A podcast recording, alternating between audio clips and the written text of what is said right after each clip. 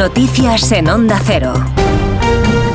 Contamos a esta hora las noticias con María Hernández. Buenos días, María. Buenos días, Alsina. Después del dictamen de los fiscales del Supremo a favor, por abrumadora mayoría, de investigar a Puigdemont por terrorismo, ha estado en más de uno el fiscal Salvador Viada, uno de los once que votó a favor. Está convencido de que al final la Fiscalía se pronunciará en contra y de que la discrepancia para que la teniente fiscal tenga la última palabra estaba preparada. Acabará aplicando, dice, el artículo que habla de la unidad de acción y la jerarquía.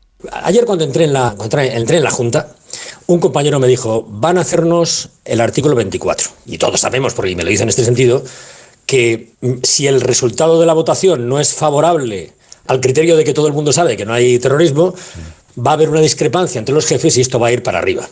Y esto me lo dicen al empezar. Claro, ya eso te quita un poco de ánimo, porque dices, bueno, yo pensaba que estaba haciendo aquí algo importante y en realidad estoy cumpliendo un trámite. Pero bueno, nos han hecho un 155 encubierto. En el Congreso, entre tanto, sesión de control, primer cara a cara del año, con Sánchez y Feijó enfrentados. Lleva seis meses dedicados en cuerpo y alma a una sola cuestión, la amnistía. Cuatro años así no hay quien los aguante, ni siquiera usted. Ustedes están intentando utilizar en Cataluña para avivar un fuego que felizmente fue superado, que fue la crisis del año 2017. Y lo hacen cuando proponen la ilegalización de partidos políticos o como la definición que hacen de la Constitución y del terrorismo, que siempre es conforme a sus intereses políticos, señor Feijo.